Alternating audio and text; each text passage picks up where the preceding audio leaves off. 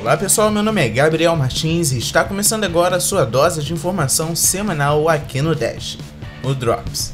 Nessa semana vamos falar sobre o bloqueio do WhatsApp, o hype de Star Wars, o fechamento do app de streaming de música Radio, rumores sobre o novo lançamento do top de linha da Samsung, ações da GoPro que disparou praticamente em 30% em TNT no Brasil, retrospectiva do ano no Facebook.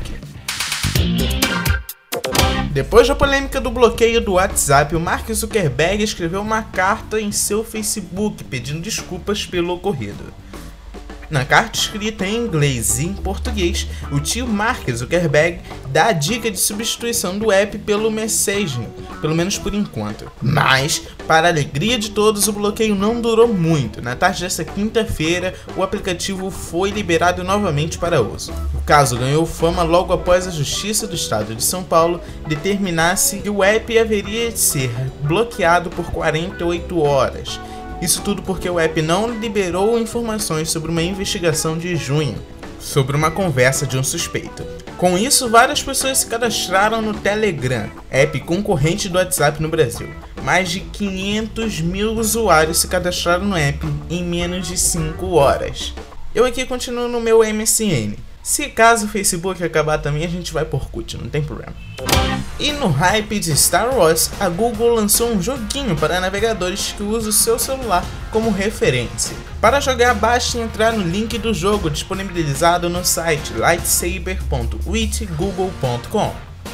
O jogo usa o acelerômetro do celular para simular o movimento de sabres de luz.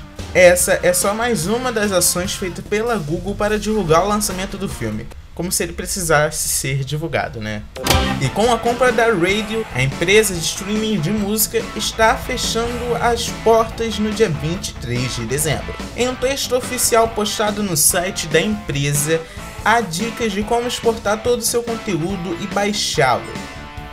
Para ajudar na importação, o Spotify disponibilizou uma ferramenta interessante no seu site que importa suas músicas e outros detalhes para sua conta no Spotify. Então, corre que até o dia 23 você poderá retirar suas informações do serviço, além de ver sua linha do tempo no app.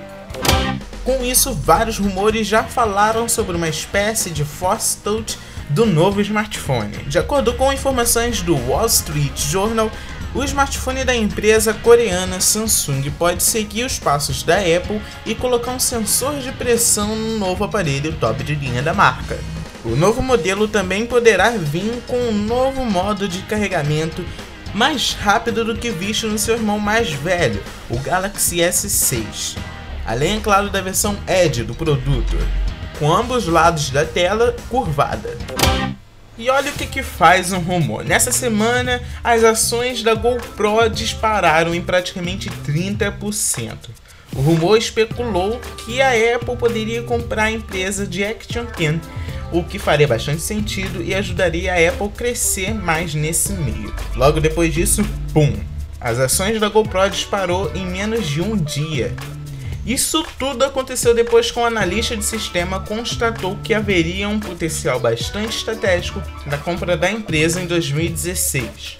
Com isso, a Apple poderia investir mais na área de câmera e melhoraria de uma certa forma os sensores das câmeras dos seus iDevices.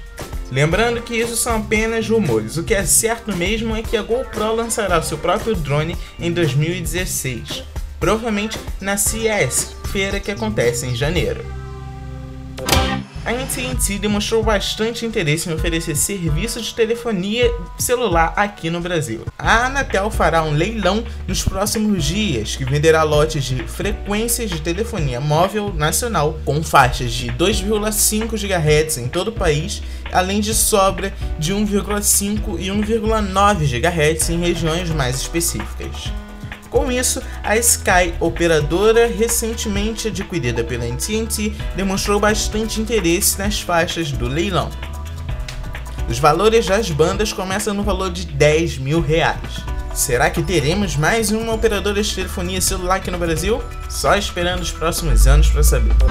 Para relembrar os seus principais acontecimentos em seu perfil do Facebook, a rede social mostra uma retrospectiva desse ano em formato de linha do tempo. A ferramenta não foca nas fotos mais curtidas e nem compartilhadas, então o algoritmo do site pode te trazer fotos antigas ou até mesmo desagradáveis. Mas é sempre interessante ver como seu ano foi na sua rede social. Se você não gostar do conteúdo do resultado, a ferramenta ainda dá a opção de editar as fotos que serão colocadas. Você ainda pode compartilhar essa linha do tempo com seus amigos do Facebook. O link para a ferramenta está aqui na descrição.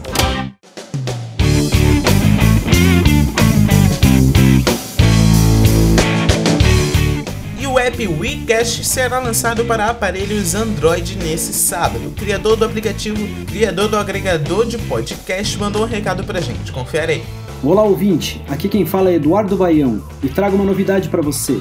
Finalmente estamos trazendo o WeCast para o Android. O WeCast é um aplicativo agregador de podcasts que só se tornou realidade graças ao apoio da comunidade de ouvintes, através de uma campanha no Catarse. No WeCast, além de ouvir o áudio, os usuários também compartilham conteúdos extras, como imagens, textos e marcadores, tudo relacionado ao que está sendo discutido nos episódios. A experiência de ouvir podcast se torna muito mais rica e divertida. Então anote aí, a partir de 19 de dezembro de 2015, baixe lá o WeCast no Google Play. No Dash, veja os principais recursos do Android M e entre no hype de Star Wars com um vídeo resumindo a saga das estrelas. Para mais notícias da semana toda sexta-feira, inscreva-se aqui no podcast. Inscreva-se também no nosso canal do YouTube, dê uma conferida lá. Lembre-se de compartilhar nas redes sociais e é isso. Até a próxima.